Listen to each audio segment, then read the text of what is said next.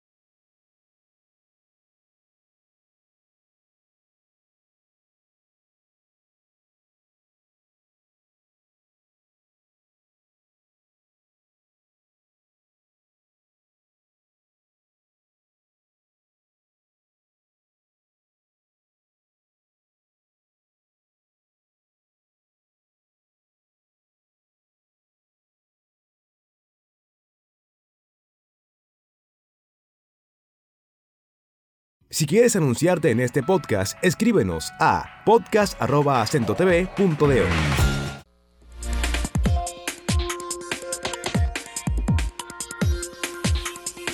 Les invitamos a que visiten la página del canal acentotv.do, en donde ustedes tendrán la oportunidad de ver todos los contenidos. Si se lo perdieron en el momento de la transmisión, ahí están. Contenidos inmediatos y, de la semana pasada o meses pasados, una página moderna y bien diseñada. Bueno, eh, la política ha tomado un rumbo cada día más interesante.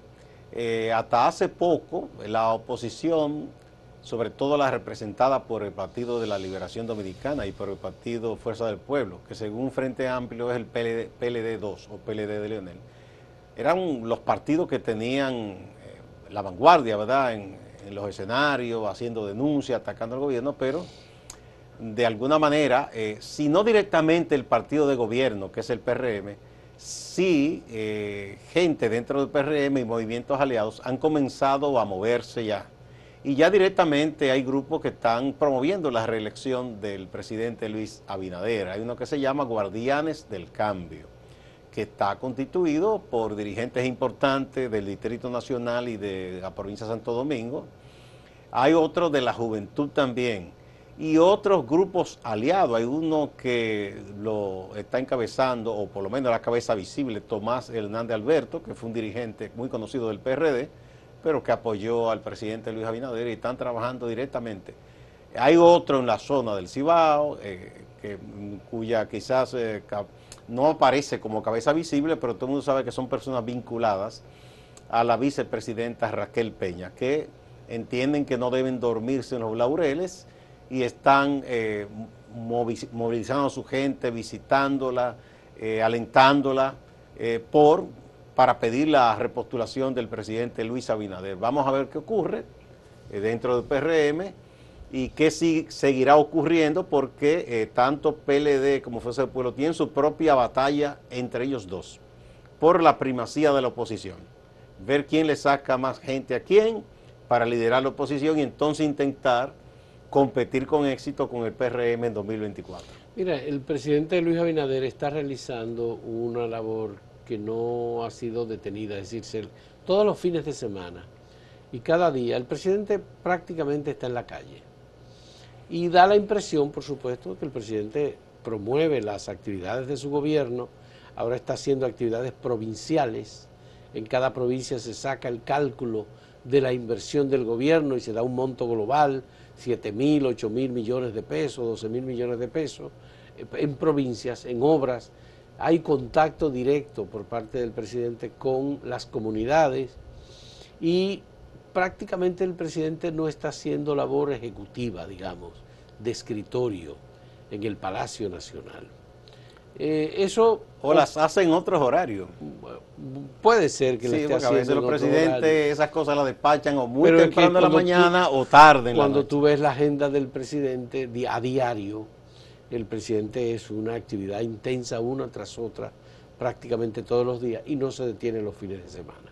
Eso se vincula muy directamente con una labor, primero de conocimiento. El presidente está proyectando su imagen, su figura, eh, su rostro, su nombre, en contacto directo con la gente de las comunidades.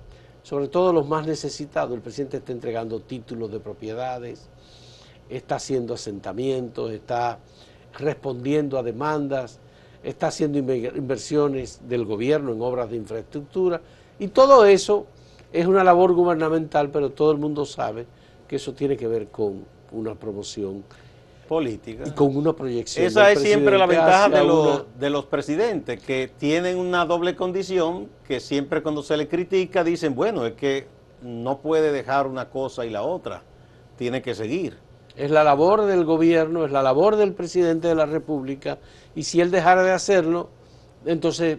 Recuerdo que en una ocasión a Leonel Fernández, cuando se le criticó por su activismo, decía, bueno, yo tengo dos agendas, la de gobierno y la política, entonces yo no puedo detenerme. O Danilo, que iba toda la semana a la llamada visita sorpresa. Eh, son de las cosas Nunca que se detuvo. en países muy presidencialistas se dan. Uno quizá quisiera que no fuera así, un país más institucionalizado, pero ese no es el nuestro Aquí si la población no ve cercano al presidente, no le gusta. Le gusta ver un presidente como más cercano y esa cosa, eh, todos los, funcionarios, perdón, todos los gobernantes, aunque no quieran, sus asesores le dicen, mire, esto por aquí usted tiene que estar más cercano a la gente, usted tiene que conocer más las comunidades. Bueno, en las encuestas de cultura política que se hicieron en años pasados, eh, prácticamente en todas la gente entendía en un altísimo porcentaje que el presidente de la República es como un padre para cada ciudadano. Esa es la visión paternalista. Es una visión muy paternalista, eh, pero eh, es el criterio generalizado que no cambia en la percepción política de República Dominicana. Eso cambiará Habría cuando que lleguemos a otro estado de desarrollo, pero mientras tanto no. Bueno, entonces, eso todavía no tiene una expresión abiertamente, declaradamente política por parte del presidente, en el sentido de decir sí, estoy trabajando para la reelección presidencial o la repostulación. Eh, bueno, él hay algunas expresiones, por ejemplo, en el acto que fue un mitin político, totalmente político, cuando se formalizaron la entrega de los certificados a los elegidos en cargos directivos del PRM, ahí él eh, tuvo con la consigna que ella no mire para atrás. No mire para atrás, sí, sí. Y en algunos actos de gobierno, que hay cosas que no tendría que hacerla directamente el presidente, como entregar tarjetas solidaridad, los cheques de 1.500 pesos, hay gente que aprovecha y ahí lanza su corito, diciendo, hey, cuatro más, que sé yo cuánto. Porque eso, esa es la vida aquí política, eh, sobre todo en los partidos, la gente de la base, que ese es su quehacer prácticamente. Eh, de manera que el presidente tiene esa ventaja, está eh, dirigiendo un aparato estatal que tiene eh, una responsabilidad muy alta porque estamos en medio de una crisis, una crisis internacional, una crisis por la inflación, una crisis por los precios. Bueno, ese es el, gran reto. el gran riesgo que está corriendo la presente administración y el propio presidente. el gran reto porque lo que se ha visto en el continente desde la pandemia es que en medio de la crisis muchos gobiernos eh, no han podido o retener el poder o eh, mantenerse. Eh, vamos ese es el gran reto que tiene el presidente Luis Abinader. Bueno, lo que estamos viendo es que un presidente que ha podido, por ejemplo, y que todo el mundo entiende que podría, podría optar por una reelección, Biden, el presidente demócrata de Estados Unidos. Está en entredicho. Está en una situación que lo mejor ahora, lo que están diciendo las encuestas es que lo, él podría ayudar al Partido Demócrata si él anuncia temprano que no aspira a una reelección. Pero igual está Bolsonaro, que prácticamente está fuera. de y, todo, y ahí vimos lo que pasó en Colombia. O sea, eh, es una época de cambio eh, por esta crisis. Entonces, ese es un gran reto que tiene el presidente Luis Abinader. Vamos a la pausa, pero antes vamos de nuevo a mostrar el tema que hemos puesto para que ustedes opinen. Precisamente a propósito de la crisis que ha ocasionado la guerra más las sanciones impuestas a Rusia, eh, ¿a quién perjudican más la guerra y las sanciones? ¿Ustedes piensan que a Rusia, a Europa, a Estados Unidos o a todo el mundo? Vamos a ver qué ustedes han opinado.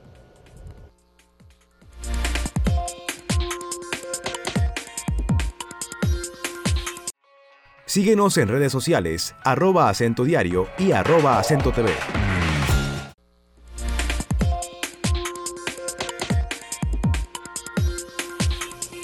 Veamos rápidamente en el portal, directamente respondida desde acento.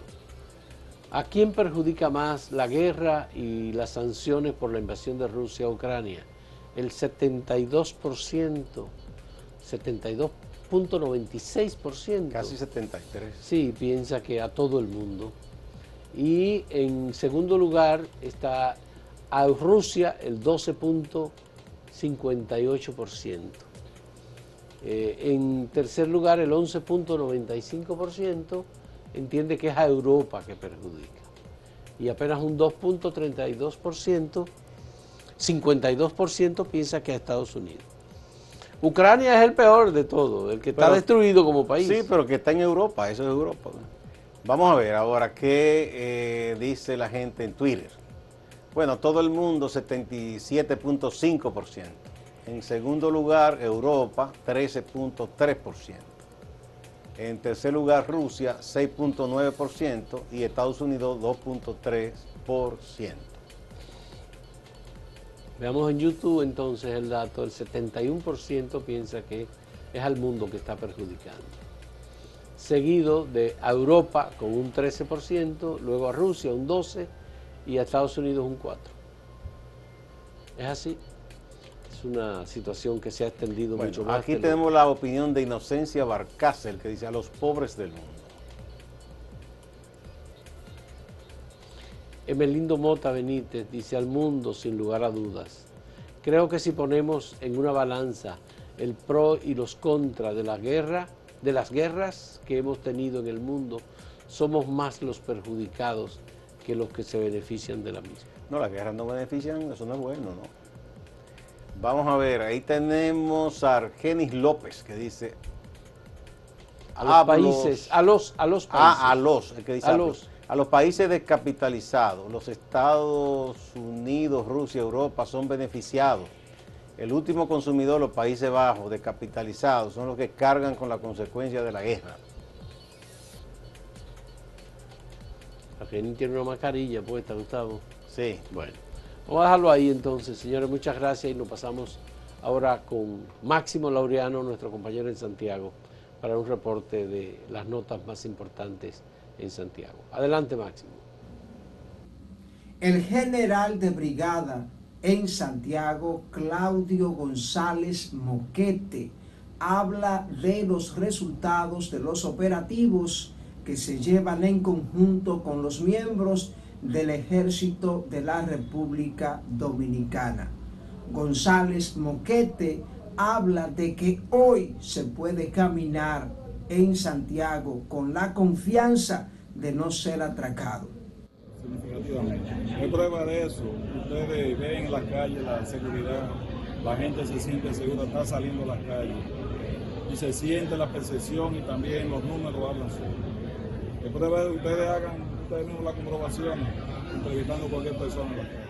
El encargado de la Dirección General Cibao Central, que tiene como centro Santiago, también habla de la investigación sobre la muerte del abogado Basilio Guzmán. En el encuentro, el gobierno en las provincias, la gobernadora Rosa Santos y el ministro de Hacienda, Jochi Vicente, dan clase de cómo se defiende al gobierno. Creó el programa de siembra para motivar a la gente a que sembrara inmediatamente eh, se aprobó la tasa cero. O sea que nuestro gobierno ha garantizado que no haya ausencia o caristía en los alimentos de la, de la canasta básica. El esfuerzo que nosotros estamos haciendo con todo el tema de los subsidios para que eso no afecte a la población más vulnerable, a todos nosotros que estamos aquí, es eh, o sea, es descomunal. Ahí ustedes tienen algunas eh, gráficas, el precio, la, la, gráfica más grande, que es la de cuánto se ha incrementado el precio del petróleo desde diciembre a la fecha. El precio del petróleo se ha incrementado un 60%. Representativos del Sindicato de Enfermería en Santiago reclama el pago de incentivos. Hace un llamado a los ejecutivos del Servicio Nacional de Salud. Dicen que ese dinero está ahí, que solo hay que disponer de los pagos y amenazan con paralizar los servicios. Mientras los hospitales, en su mayoría a nivel nacional, tienen los incentivos listos para su pago. Mientras, mientras el Servicio Nacional de Salud y el MAS dice ahora que en, en septiembre. El dinero está establecido para repartirse de enero a junio del, mes del año 2022. Entonces, no es posible que el MAS y el Servicio Nacional de Salud vengan a decir que en septiembre. Todos los hospitales que tengan su dinero listo, que lo entreguen, porque ese dinero no lo ha trabajado el MAS, ese dinero no lo ha trabajado el Servicio Nacional de Salud, ese dinero lo trabajan los trabajadores que estamos dentro de los hospitales. Así estuvo el ambiente en Casa de Arte en la celebración del patrón Santiago este 25 de julio. En escena, Wendy Cuevas con su grupo de palo.